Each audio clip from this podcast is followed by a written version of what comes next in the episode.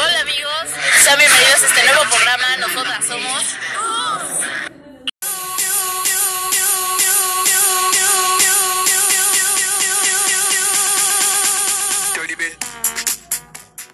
Hola amigos, ¿cómo están? Espero que estén muy bien. Sean bienvenidos a este tercer episodio de UF.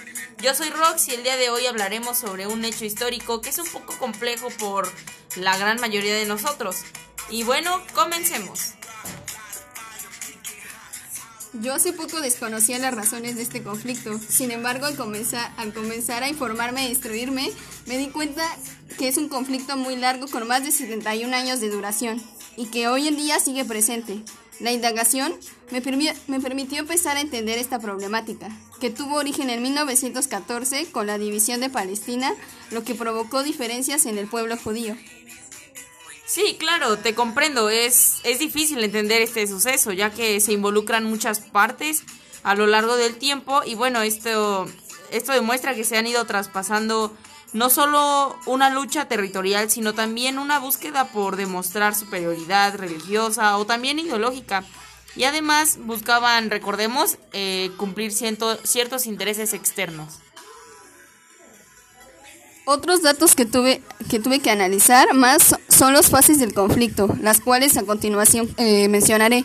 Estas son Guerra del Canal de Suez, Guerra del Líbano, Guerra Civil y Guerra Sanaí-Suez. Básicamente, estas han permitido delimitar las zonas geográficas que le corresponden a cada nación. Aunque al reflexionar, me doy cuenta que esto solo se ha llevado a cabo a costa del desalojo y la muerte de personas de ambos bandos que curiosamente, al compararlos, tienen más características que les unen de las que les diferencian. Pues bueno, la verdad yo creo que eh, lo peor es la incertidumbre, perdón, que tienen estas poblaciones, ya que no saben el momento exacto en que serán atacados o no saben en qué momento por fin tendrán paz. Y bueno, ante esto recordemos que buscamos que todos ustedes como público busquen ser más solidarios y más íntegros con toda la humanidad. En primer paso, el primer paso para esto pues es informarse. Y yo recomiendo la verdad que las obras historiográficas del autor Tom Sebeck, además de los diarios personales, son una fuente que podría formular eh, soluciones a todo esto. De igual manera, el periódico, por ejemplo el del país, es, es también cumple ese objetivo de formular soluciones a esto. Eh, así es, creo que como reflexión debe, deberíamos este, ser más ser unas personas más solidarias que sí el conflicto no no nos atiende a nosotros pero creo que, deberíamos considerar como un conflicto universal y bueno, gracias por las recomendaciones, Roxana, ya que, ya que me puede permitir generar mejores discusiones equilibradas sobre el tema.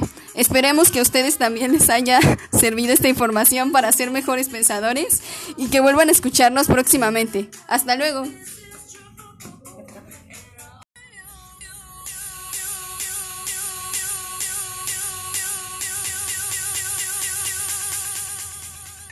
Así es, Jimenita. Por último, también quisiera decir que es un tema pues para reflexionar más que nada, porque recordemos que afectó a mucha gente, principalmente a las que fueron desalojadas de sus casas.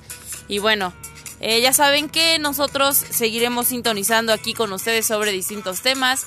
Nos espero nos escuchen este en nuestro próximo episodio. Nosotros somos Ups y hasta luego.